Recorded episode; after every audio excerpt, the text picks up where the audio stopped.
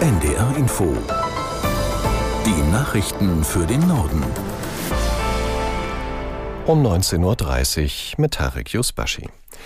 Der Preis von monatlich 49 Euro für das Deutschlandticket soll bis Ende des Jahres stabil bleiben. Darauf haben sich die Verkehrsminister der Länder verständigt. Aus Düsseldorf Klaus Schäffer. Man habe jetzt Klarheit, sagte der nordrhein-westfälische Verkehrsminister Oliver Krischer, derzeit Vorsitzender der Verkehrsministerkonferenz. Die vorliegenden Daten zeigten, dass das Deutschlandticket auch 2024 nicht teurer werden müsse als 49 Euro. Das liege daran, dass Bund und Länder auch in diesem Jahr weiterhin jeweils anderthalb Milliarden Euro als Kostenbeteiligung zur Verfügung stellen. Außerdem können nicht benötigte Gelder aus dem Vorjahr übertragen werden.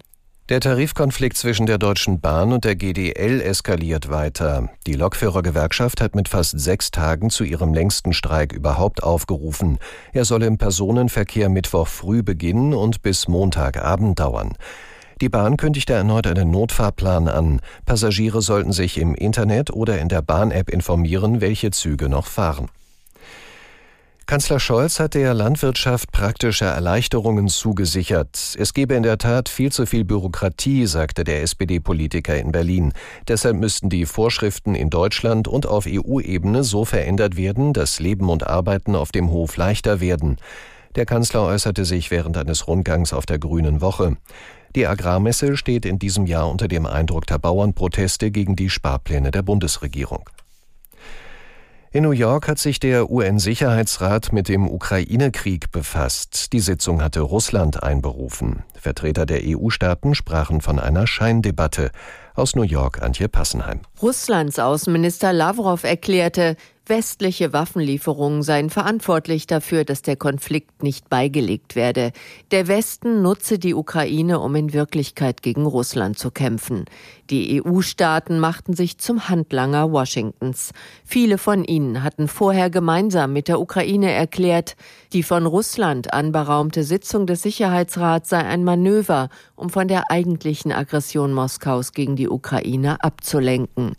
Politiker aus dem In- und Ausland haben heute im Bundestag das politische Lebenswerk von Wolfgang Schäuble gewürdigt.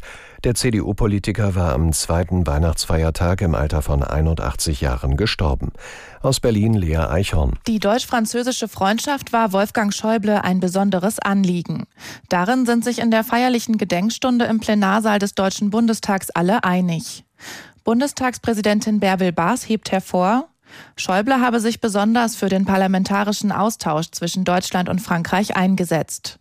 Auch der französische Präsident Emmanuel Macron nimmt auf Wunsch Schäubles am Trauerstaatsakt teil. Auf Deutsch erklärt Macron, mit dem Tod Schäubles habe Europa eine starke Säule verloren. Und das waren die Nachrichten.